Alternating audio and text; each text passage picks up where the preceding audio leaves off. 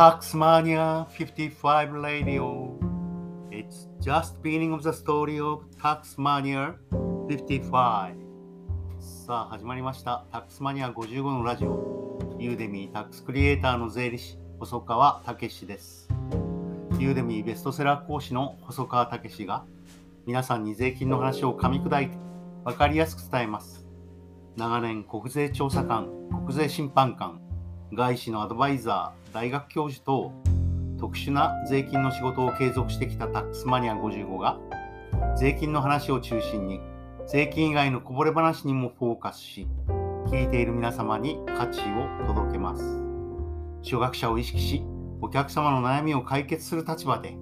お客様が私のユーデミーコース受講後の未来の姿を容易に想像できるような、最終的にはターゲットを絞ってビデオ制作を続けていきます。その制作過程で考えたことをラジオで喋ります。M1 で優勝した錦鯉の長谷川正則さんは、魂は年を取らないという松本人志の名言に生放送で涙しました。そうです。タックスマニア55の物語は、そして皆様の物語もまだ始まったばかりです。で本日は確定申告の最終日、え3月15日ということで、え最近非常に誤りの多い納税管理人についてお話をしたいと、このように思います。え昨日は、えー国税のシステムがダウンして、大騒ぎでした。まあまあ、能力もないのに、自分でシステムを作ろうとして、何十億というお金を浪費している、国税庁と国税局の職員には、本当に辟易させられます。自分の能力がないということを認めずにですね、旧事務管理課、今は電子計算センターというんでしょうか。まあとにかく無能の集まり、で大勢の人に迷惑をかける。そして、それが当たり前だと思っていて、天下りを未だに続けている人たちですね。え本日は納税管理人を定めた場合のえ非居住者の確定申告。これは記載例が国税庁により公表されていないためか、誤りが非常に多いので、えもう一度、えー一度やったんですが、え確認をしたいと、このように思います。え納税管理人をですね、定めていない場合は、出国前に、え確定申告、えこれは、え準確定申告ということになりますね。人が死んだ場合と同じという扱いでしょうか。えー出国前までに確定申告を済ませなければならないと、こういうルールがありますが、え納税管理人届出を後出しでも認めている場合が多々あるようなので、えこれを納税管理人届出を出して、そして、え納税管理人経由で確定申告書を出すというのが正しいのかなというふうに思います。そして、納税管理人届出を出しても、え認められる場合というのがありますので、え住所はどこになるかということなんですよね。え住所は納税管理人の住所ではありません。納税者が住んでいた住所が基本になります。え引き続き親族が住んでいるような場合のみならず、え貸し付けているような場合、賃貸で貸し付けるということが多いと思うんですが、いずれは日本に戻ってくるということを想定して、その貸し付けている場所が納税地になるわけですね。そして、えー賃貸を引き払った場合は、納税管理人住所が、えー納税地になりますので、その場合は、括弧して、納税管理人住所ということで、納税管理人の、えー住所を書くというのが正解かと思われます。そして、えー本人の名前を確定申告書には書くんですが、括弧して、納税管理人、えー誰々と、このように併記するのが通常かなと思います。で納税管理人の住所というのは、本人が、えー連絡が取れないような場合に書くわけですが、1月1日現在の住所は住民税が非課税になるということで、これは必ず海外の住所を書かなければいけません。そして海外の住所に加えて、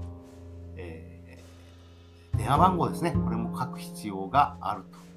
ということになってきます。そして本人の個人番号、え、マイナンバーを返礼したら未記入ということになりますし、え、納税者の名前を書くと。これも間違いが多いんですね。括弧して、えー、納税管理人、氏名、誰々と併記しなければいけないわけですね。このような誤りが非常に多いのは、まあ、はっきり言って、えー、税理士も税務署も条文をよく読んでいないということかと思われます。そして現実にどのような申告をするかというと、えー、実はですね、基礎控除と寄付金控除、雑損控除以外はできないんですね。それ以外の所得控除ができないということも重要ですが、まあ、一番出てくるケースとしては、え、人に、え財産を、国内財産を貸し付けている。賃貸収入があるような場合は、これは通常の確定申告と同じように確定申告をしなければならないと、このようなことになってきます。非居住者の期間は医療費控除はできないわけですが、寄付金控除、これはなぜかできると。基礎控除もできるということですね。ただし、寄付金控除の場合、え住民税については、えもうすでに、え外国にいるわけですから、非課税ということにご注意ください。え、そしてですね、え、本人が PE を持っているような場合、え、外国にいながらも日本支店があるような場合はですね、PE に帰属するものについては、え確定申告が必要、納税が必要、えこのようなことになりますので注意が必要です。一番問題になるのは上場株式のえ譲渡かと思われます。えー、原則課税がないわけですが、え、届け出を出さなかったり、え、国内に支店 PE があるような場合には、これは15.315%の国税のみが課税されることになると思われます。えそして、えー、間違いが非常に多いのも、えー土地を譲渡したような場合ですね、10.21%の源泉取りっぱなし。ただし、借りる側が事故の居住用、もしくは親族の居住用で、1億円以下の場合は源泉徴収必要なしですが、そうでない場合は10.21%を土地の譲渡代金を払う方が、えー、納税しなければいけないとこれは気をつけなければいけません。10.21%を取りっぱぐれて、えー、負担しなければならないというケースが頻発しているようですね。気をつけましょう。非居住者への土地譲渡ということになります。人的役務の提供と不動産所得については、えー、国内の納税者と同じように総合課税されることにも注意してください。え本日は、えー、非居住者になった場合の納税管理人の届けのお話をしました。後出しじゃんけんで後から納税管理人を定めても認められる場合が多いようです。ただし、え住所には注意が必要です。仮に不動産を貸し付けて出国したような場合は、その貸付地が住所になると。そして納税管理人がその住所になるような場合というのは、もう賃貸を引き払って、